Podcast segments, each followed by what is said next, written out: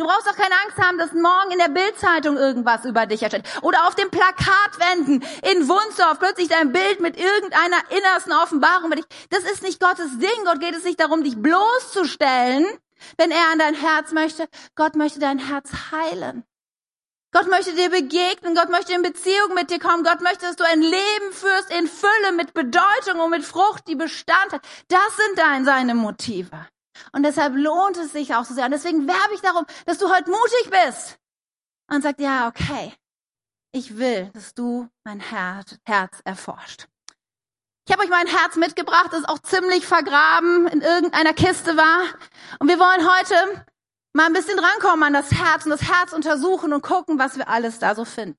Und wie ich schon sagte, es ist nicht so einfach, an ein Herz überhaupt ranzukommen. Da sind manche Dinge, die sich erstmal so Müll, den man so erstmal wegbringen muss, um überhaupt an sein Herz kommt. Vielleicht sitzt du hier und denkst, ich weiß, für wen das eine gute Predigt wäre.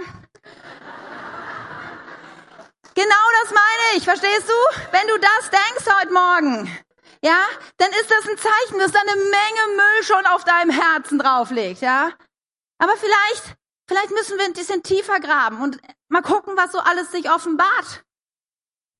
Wenn wir unser Herz kommen wollen, dann müssen wir unsere Masken ablegen. Unser ewiges Lächeln, oh, mir geht's so gut, hey, Hammer, weg, dir geht's auch gut, ne? Ja, also, dieses Mega-Smile, mit dem wir gerade, wir Christen manchmal durch die Gegend, wir müssen es mal zur Seite legen. Oder solche Gedanken wie, ich habe ein Diplom. Hör mal, willst du mir was sagen? Ich hab's doch raus, hier steht schwarz auf weiß. Ich habe einen Abschluss, ich weiß, wie es läuft. Ich weiß, ich bin wer. Vielleicht müssen wir das mal zur Seite legen.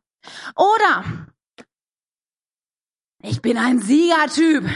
Ja, ich habe gewonnen. Ich weiß, wo es im Leben hergeht. Ich habe schon mal bewiesen, dass ich's drauf habe. Vielleicht musst du all diese Urkunden und Medaillen, die du irgendwie so an dich dran gehängt hast. Ich hab doch die eigene Firma. Ich hab's doch geschafft. Ich hab, das musst du vielleicht alles mal zur Seite legen und sagen, ich muss aber an mein Herz. Und all diese Schutzschichten, die ich da rumgebaut habe, die muss ich mal weglegen.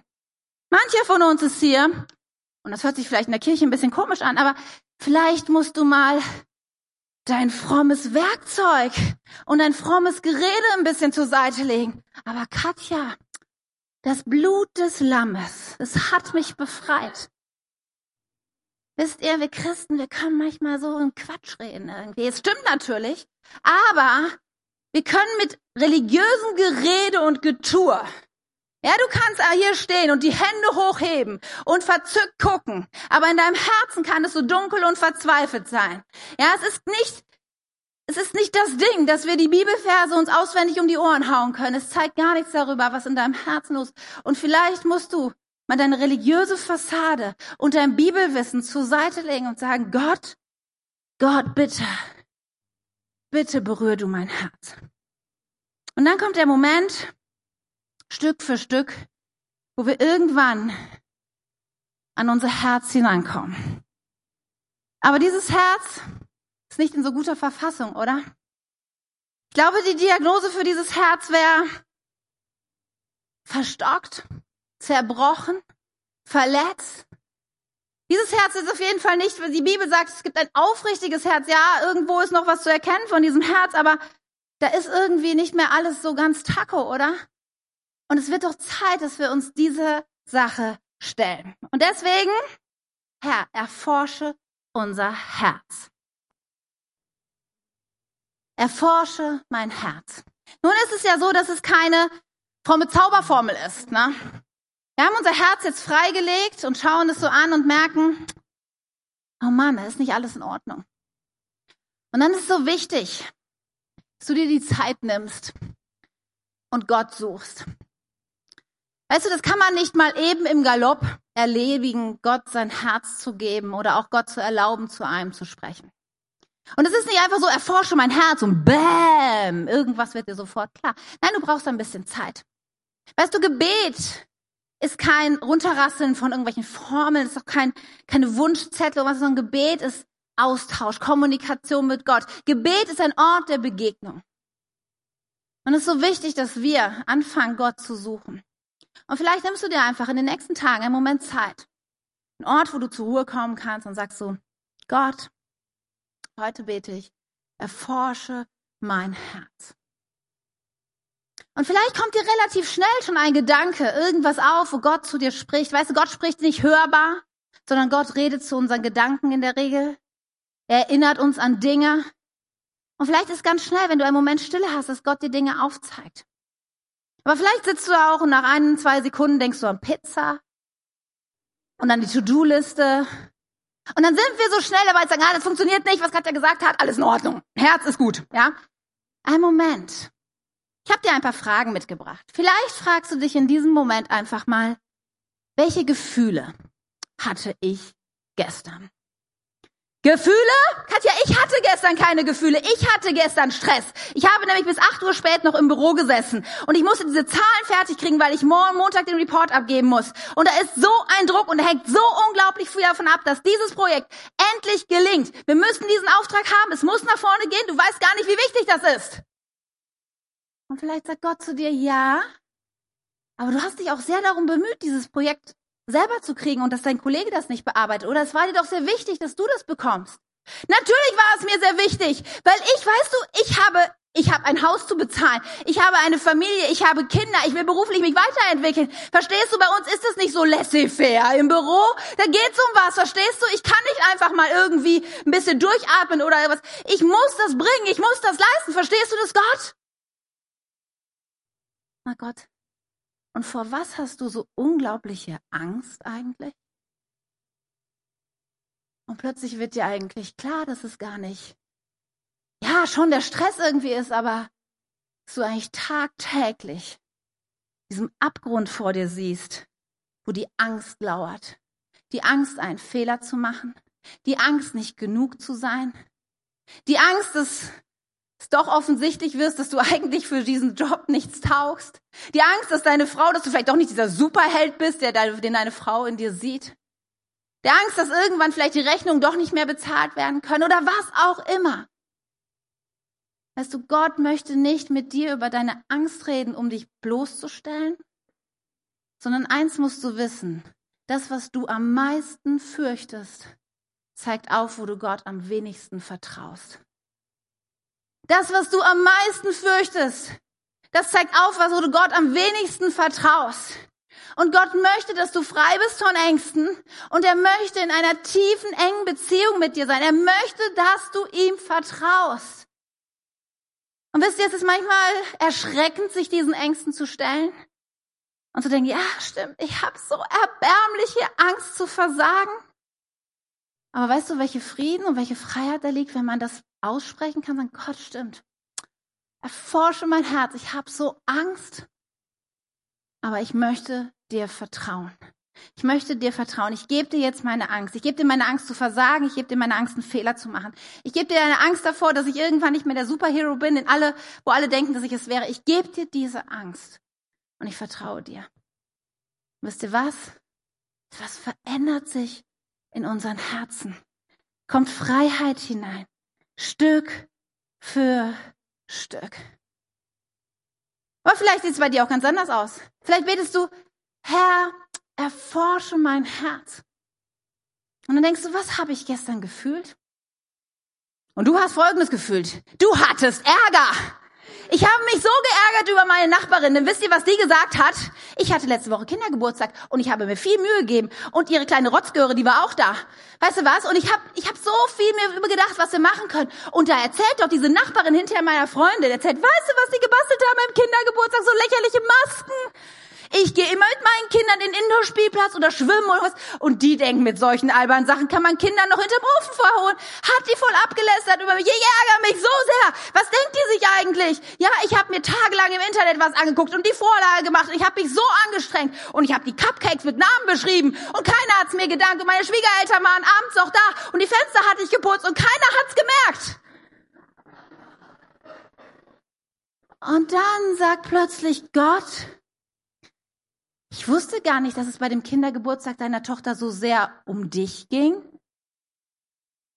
Ah, merkt ihr, wie das weh tut?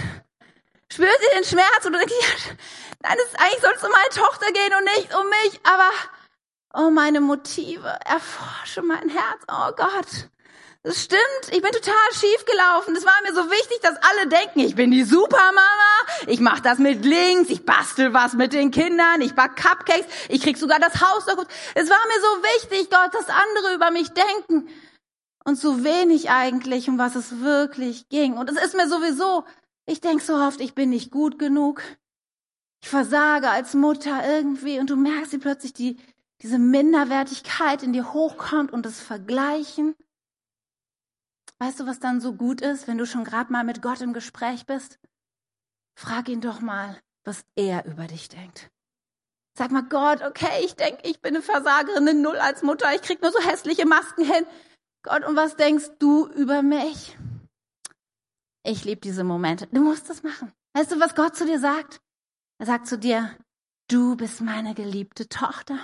Er sagt, ich habe dich je und je geliebt. Voller Jubelschreie breche ich aus über der. Er sagt, weißt du was?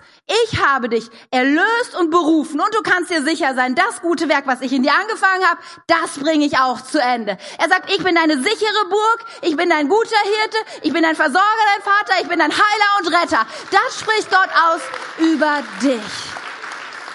Und plötzlich, ihr Lieben, plötzlich verändert sich die Perspektive. Vielleicht sind es ja nicht nur deine Gefühle, um die es geht. Vielleicht fragst du dich auch, was habt denn meine Gedanken gestern bestimmt? Das ist die nächste Frage, die du dir stellen kannst. Und vielleicht müsstest du immer wieder über eine gewisse Sache nachdenken. Vielleicht hast du immer wieder darüber nachgedacht, dass es damals noch so schön war, als die Kinder so klein waren. Oder damals, als du noch in der Ausbildung warst und nicht so viel Verantwortung hattest, ach, das Leben war so viel leichter. Es gibt so viel, es gibt so Momente, wo wir so festhängen in der Vergangenheit. Und vielleicht zeigt Gott dir was auf und sagt, hey, das war gut in der Vergangenheit und darfst dafür dankbar sein, aber die Vergangenheit ist vergangen. Und es wird Zeit, es loszulassen und sich auf was Neues auszurichten. Vielleicht zeigt Gott dir auch immer, wir musst du an Dinge erinnert werden, ja, wo, wo du verletzt wurdest, wo dir Dinge, wo Menschen dir Unrecht getan haben. Und Gott zeigt dir das, dass du dringend Hilfe und Beratung in, in Anspruch nehmen musst, um dieses, wo du dran festhältst, um das loszulassen. Vielleicht musst du lernen zu trauern um Dinge, die, die dir genommen worden sind oder was auch immer. Aber weißt du, wenn du merkst, deine Gedanken kreisen um eine Sache immer wieder, immer wieder, immer wieder. Kennt ihr diese Endlosschleifen? Ich glaube, in allen Dingen ist Gott drin und ich glaube, er möchte zu dir reden und sagen, es ist nicht umsonst, dass diese Sache dich nicht loslässt. Erforsche mein Herz. Es kann auch sein, dass diese Dinge dich nicht loslassen, weil unser zweites gefährliches Gebet du vielleicht dringend beten solltest. In dem Vers, in dem wir vorhin gelesen haben, denn da heißt es weiter im Psalm 139, Vers 24, zeige mir, wenn ich auf falschen Wegen gehe oder in anderen Bibelübersetzungen heißt es, siehe, ob ich in Gefahr bin, dir untreu zu werden. Oder siehe, ob ich einen Weg eingeschlagen habe, der mich von dir wegführt. Oder wir können auch einfach sagen, Herr, decke Schuld auf. Denn manchmal verrennen wir uns. Manchmal schlagen wir Wege ein, die nicht Gottes Wege sind. Und es ist so wichtig, in den Momenten, wo Gott unser Herz erforscht, ihn zu bitten, dass er uns diese Dinge aufzeigt. Nun mal Decke Schuld auf. Der erste Gedanke ist natürlich an die Nachbarin, die gestern so über mich abgelästert hat. Und wir denken, ja, die sollte das auch mal beten. Und wir denken doch sowieso so schnell darüber, wenn wir über Schultern denken an andere. Es fällt uns so, so leicht, Schuld bei anderen aufzudecken, oder? Aber oft so schwer, Schuld bei uns aufzudecken. Und es ist so wichtig, uns diese Zeit zu nehmen. Täglich. Und Gott zu beten und sagen, Herr, decke Schuld auf. Und dann sitzt du einen Moment, denkst nach und denkst, oh, alles gut. Alles gut. Läuft bei mir. Gut, weiter geht's, aber also lass uns mal, das ist, wir sind so schnell damit durch, weil es ist ja auch unangenehm, oder? Wer hat denn gern Schuld im Leben? Wer möchte gern mit Fehlern konfrontiert werden? Also ich nicht, ja? Und ich weiß nicht, wie es dir geht, aber Gott möchte so gern mit dir darüber reden. Und ich möchte dir eine kleine Hilfe mit an die Hand geben, die du dir vielleicht auch aufschreiben kannst und Fragen, die dir helfen, Dinge aufzudecken. Vor zwei Wochen hat Tim einen äh, Vers aus Galater 5 vorgelesen. Da ging es darum, was alles Gutes aus unseren Herzen entwachsen kann, wenn der Heilige Geist in uns lebt. Liebe, Freude, Freundlichkeit, Güte, Sanftmut, Geduld und so weiter. Ein paar Verse vorher steht ein anderer Vers, den überspringen wir gerne, weil der sehr unangenehm ist. Aber heute müssen wir da einmal durch. Galater 5, Vers 19 bis 21. Da heißt es, wenn ihr den Neigungen eurer sündigen Natur folgt, wird euer Leben die entsprechenden Folgen zeigen. Unzucht, Unreine Gedanken, Vergnügungssucht, Götzendienst, Zauberei, Feindschaft, Streit, Eifersucht, Zorn, selbstsüchtiger Ehrgeiz, Spaltung, selbstgerechte Abgrenzung gegen andere Gruppen, Neid, Trunkenheit, ausschweifenden Lebenswandel und dergleichen mehr. Ach, können wir nicht schnell drüber gehen, ne? Trunkenheit, ich war schon ewig nicht mehr betrunken, Zauberei betreibe ich auch nicht und das andere pff, passt. Stoppt mal eben. Lass uns mal einen Moment Zeit nehmen. Unreinheit. Lasst uns mal drüber nachdenken. Was ist gemeint mit Unreinheit? Und ich möchte dich herausfordern, drüber nachzudenken. Was hast du dir angeschaut? Was hast du gedacht? Welchen Träumen bist du nachgehangen, die nicht rein waren, die nicht im Willen Gottes waren, die nicht seinen Werten entsprechen? Ich rede jetzt hier noch nicht mal darüber, dass du in irgendeiner Beziehung lebst oder die nicht angemessen ist oder Sex außerhalb der Ehe und was weiß ich. Das ist, gar, das ist auch damit gemeint. Aber ich meine auch die Internetseiten, die du anguckst. Ich meine den dreckigen Witz, den du im Büro gerissen hast. Oder wie du deiner Kollegin hinterhergeguckt hast. Oder vielleicht den tollen Roman und da wird so ein Mann so toll beschrieben und das rührt so was in dir an und plötzlich fängst du an, drüber nachzudenken, wie das wäre mit dem Mann und alles und dein eigener, der ist doch auch manchmal schwierig. Versteht? Unreinheit beginnt wo ganz anders, wo wir manchmal anfangen und denken, das wäre eigentlich der Punkt. Wohin deine Gedanken unrein? Was war mir wichtiger als Gott? Könntest du dich fragen. Götzendienst. Also ganz ehrlich, die wenigsten von uns werden so einen kleinen Altar in der Ecke haben und immer die Reste vom Mittagessen dort deponieren. Aber Götzendienst heißt, was ist mir wichtiger als Gott? Wo war die Anerkennung der anderen mir so viel wichtiger? Wo war es wichtiger, dass ich gut darstelle? Wo war mir mein Geld viel wichtiger, meine Sicherheit viel wichtiger als Gott? Sind meine Beziehungen in Ordnung? Weißt du, manchmal sehen wir so lax drüber hinweg und denken, ja, ich war, die Kinder habe ich heute Morgen ein bisschen angemotzt, das macht ja jede Mutter. Soll ich so anstellen? Und mein Mann, ja, ich war heute so ein bisschen pieksig. Ich habe ihn so ein bisschen, ja, das stimmt, aber der kennt mich doch, ne? Da brauchen wir es auch nicht so genau sehen. Weißt du was? Es sind so die kleinen Dinge, die Gott manchmal aufdecken möchte. Wo bist du immer so, so komisch zu manchen Menschen? Wo bist du so kritisch? Wo bist du irgendwie ungeduldig? Und Gott möchte zu dir reden und das aufdecken. Was ist mit deinem Reden und deinen Gedanken? Ja, so schnell sind wir dabei, zu übertreiben, zu untertreiben, die Halbwahrheit zu erzählen oder Schlechtes zu reden, Schlechtes zu denken. Wow. Da gibt es so viele Dinge, über die man nachdenken könnte, oder? Und was ist mit meiner Selbstbeherrschung? Wo hast du heute Dinge getrunken, gegessen, gekauft, die eigentlich über den Maßen waren, was vernünftig und angebracht wäre? Und dann sind da noch so andere Fragen, die so pieksen und die so unangenehm sind. Zum Beispiel, was spiegeln mir denn andere? Vielleicht hat dein Ehepartner letztens gesagt, du, so, du trinkst ja schon mal öfters abends ein Glas Wein. Ich weiß gar nicht, ob das, ob das so angemessen ist. Irgendwie mache ich mir so ein paar Gedanken drüber. Und dann fängst du an zu beschönigen und sagst, ich, ach, das, alle zwei Wochen mal ein Glas ist doch gar nichts. Und außerdem, das, das machen doch alle, ne?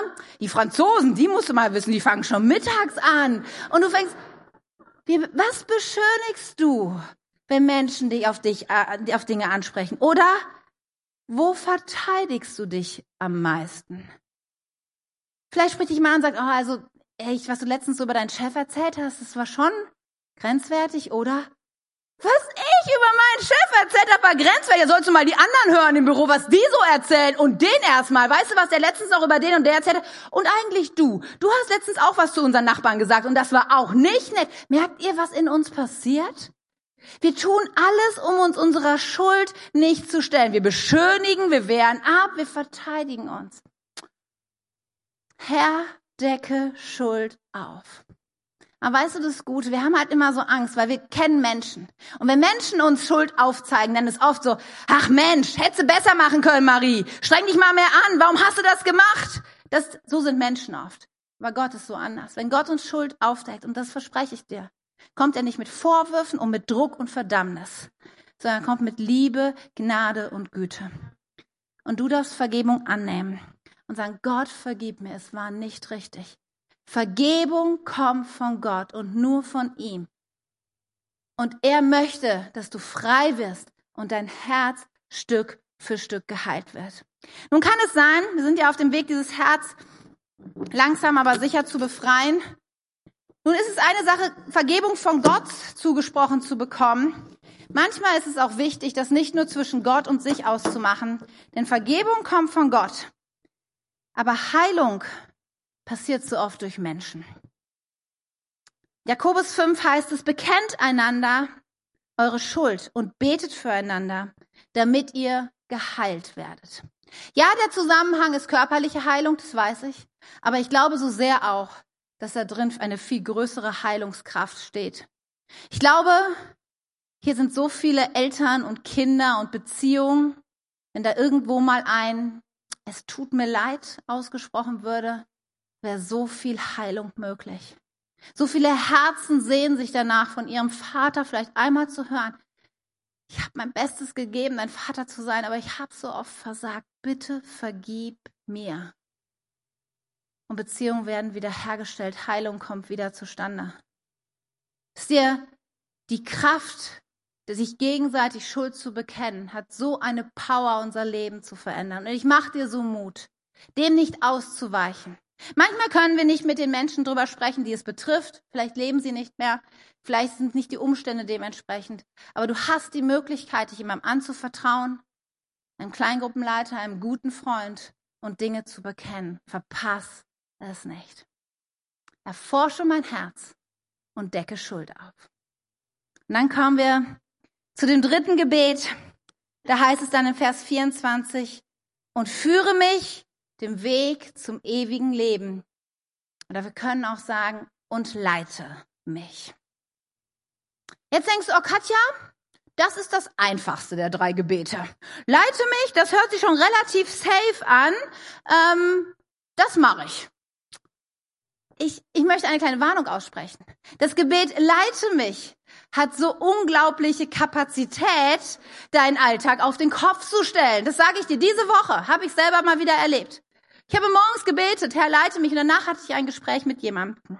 Und in dem Gespräch zeigt Gott mir auf, dass ich an diesem Tag was machen soll, was meinen ganzen Tag auf den Kopf stellt. Ich sollte was besorgen für diese Person. Und ich dachte so, ah Gott, das wird alles durcheinander bringen heute. Verstehst du? Das, das, das ist schwierig, weil ich wollte heute die Predigt vorbereiten für Sonntag. Und das wäre auch wichtig, dass ich da irgendwas zu sagen hätte. Und ich merkte aber so, Gott, nein, Katja, mach das. Und ich hatte Termine an dem Tag und andere Dinge zu tun und ich musste alles auf den Kopf stellen. Und ich war fix und fertig zwischenzeitlich. Aber als ich abends im Bett lag, dachte ich, oh Gott, es war so gut, dass ich auf dich gehört habe. Ich glaube, wenn ich irgendwas diese Woche getan hatte, das Bestand hat, dann die Geschichte. Danke, dass du mich geleitet hast. Dieses Gebet hat die Kraft, nicht nur deinen Alltag auf den Kopf zu stellen, sondern dein ganzes Leben auf den Kopf zu stellen. Einen Tag vorher kriege ich eine WhatsApp von einer Freundin. Katja, Gott stellt gerade alles auf den Kopf. Bitte bete für mich. Wir müssen dringend telefonieren. Und in meinem Chaos am nächsten Tag sehe ich plötzlich ihren Namen auf meinem Handy. Ich denke, ich muss mit ihr telefonieren. Ich muss wissen, was los ist. Und ich gehe dran und sie erzählt mir und sagt, ähm, wir haben wieder vom Jugendamt, vom Jugendamt ein Angebot bekommen, ein weiteres Kind aufzunehmen. Sie haben schon zwei, sie haben selber zwei leibliche Kinder, ein Kind in Pflege. Und letztes Jahr im Sommer wollten sie schon ein weiteres Kind aufnehmen. Und sie haben gesagt, weil sie wollten eigentlich kein Baby mehr aufnehmen, sondern schon ein älteres Kind. Aber es hat sich dann zerschlagen letztes Jahr. Und wir haben so oft darüber geredet, dass meine Freundin mal sagte, Gott muss mich uns leiten. Wir haben jetzt dieses große Haus, wir haben die Möglichkeiten. Aber er muss uns leiten. Wir wissen nicht, was kommt. Und sagt sie, jetzt heute ruft das Jugendamt an. Und sie haben, rate, ein Säugling für uns. Und wir haben gerade alle Kinder raus. Ich habe kein Babyzeug mehr, nix. Und Katja, jetzt das. Aber ich glaube, es ist Gottes Ding und ich will mich leiten lassen, Katja. Wir haben dafür gebetet, dass er uns leitet. Und wenn es so sein soll, dann gehen wir diesen Weg. Und werden uns die Nächte wieder im Kopf schlagen und werden Windeln wechseln wie die Weltmeister und werden unser Bestes geben für dieses Kind. Dienstag entscheidet es sich, ob nächste Woche dieser kleine Junge bei dieser Familie einzieht. Gott kann dein ganzes Leben auf den Kopf stellen, wenn du sagst, leite mich. Gott kann dazu führen, dass ein Adrenalinstoß nach dem anderen in dein Leben kommt, dass deine Hände anfangen zu zittern. Diese Woche habe ich mit einer Schülerin gesprochen. Sie erzählte mir, dass sie in Religion gerade darüber reden, äh, das Thema haben, warum lässt Gott Leid zu? Und sie sollten als Hausaufgabe einen Aufsatz darüber schreiben. Und wir haben so darüber gesprochen, was man schreiben könnte. Und dann hat sie sich hingesetzt und es gemacht.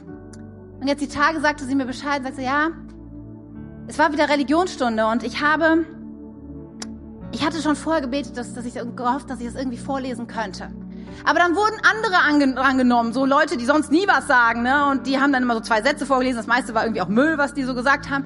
Und dann irgendwann so zum Ende hin, die haben gefragt, ob noch jemand vorlesen wollte. Und dann habe ich mich gemeldet. Und ich durfte meinen Aufsatz vorlesen. Und während ich gelesen habe, haben meine Hände gezittert. Weil sie hat sich zu Jesus gestellt. Sie hat davon gesprochen, wie am Anfang die Menschheit sich von Gott abgewendet hat, wie Gott den Menschen einen freien Willen gegeben hat, wie man Liebe nur in Freiheit erleben kann. Sie hat Jesus bezeugt. Aber es war so aufregend. Sie hat so unglaublich gutes Feedback bekommen für das, was sie bekannt hat. Merkst du was? Leite mein Leben. Die Möglichkeit, alles auf den Kopf zu stellen.